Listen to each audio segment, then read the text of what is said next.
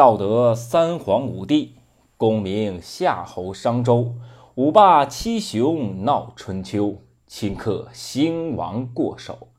青史几行名姓，北亡无数荒丘。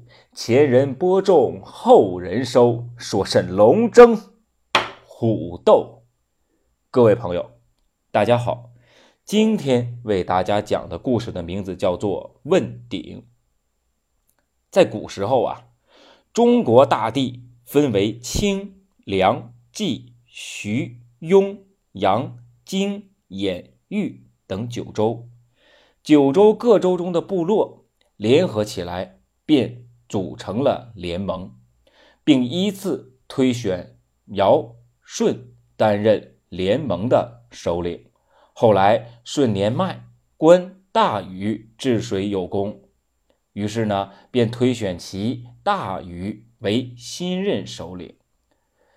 在大禹的主持下，铸造九座鼎，啊，分别雕刻着地图、物产、人文等相关信息，以此来表示统一。从此，中国就有了九鼎这个代名词，这也是民族统一的象征。在夏、商、周三代。备受推崇。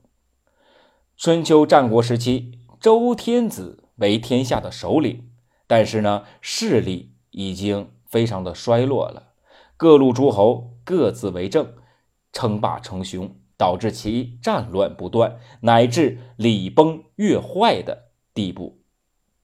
天子此时呢，只能够控制自己呃周边的一些城池。而面对呢，各路的诸侯国已经完全的丧失了约束力，但是呢，象征着统一王权的九鼎变成了各路诸侯争夺的目标。周定王时，楚国在楚庄王的带领下越来越强大。一次，楚庄王出兵讨伐陆浑，路过周王室的都城，想借机。炫耀一下自己的武力，然后便率兵抵达周城洛阳的近郊，依傍着洛水，便安营扎寨了。周定王对楚庄王的用心，那一定是一目了然的。知其讨伐陆浑仅是一个借口，实际是来向他示威的。周定王又怕又气，但知道自己没有武力能够打压住楚庄王的气焰，于是呢，只好装作不知道。面对着楚庄王嚣张跋扈，只能无奈的忍气吞声，并还要啊赠送大量的礼物，由王孙满带去犒赏三军。王孙满和楚庄王彼此寒暄了一番后啊，便说。天子知道楚军啊讨伐陆浑啊比较劳累，特意呢指派我为代表啊过来犒赏三军，不知还有别的需求吗？楚庄王感到周定王的恐惧之意啊，便越发越骄横无度。他傲慢无礼地说：“我非常想知道周王室的九鼎的分量到底如何啊！”面对楚庄王的傲慢和骄横。王孙满厉声说道：“九鼎乃天下，欲得天下，在德而不在鼎。”他接着又说道：“古时禹帝品德高尚，各部落诸侯才愿意献来地图。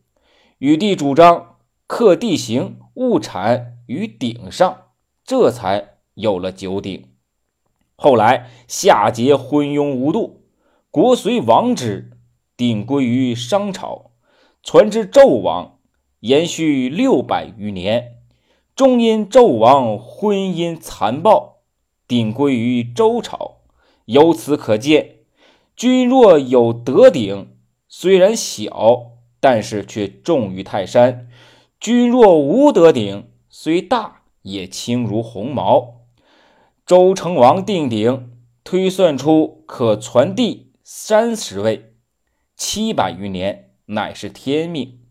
今周王朝已衰弱，但是天命不可违，所以还不能随便的询问鼎的分量。好了，今天这个故事就给大家讲完了，谢谢各位。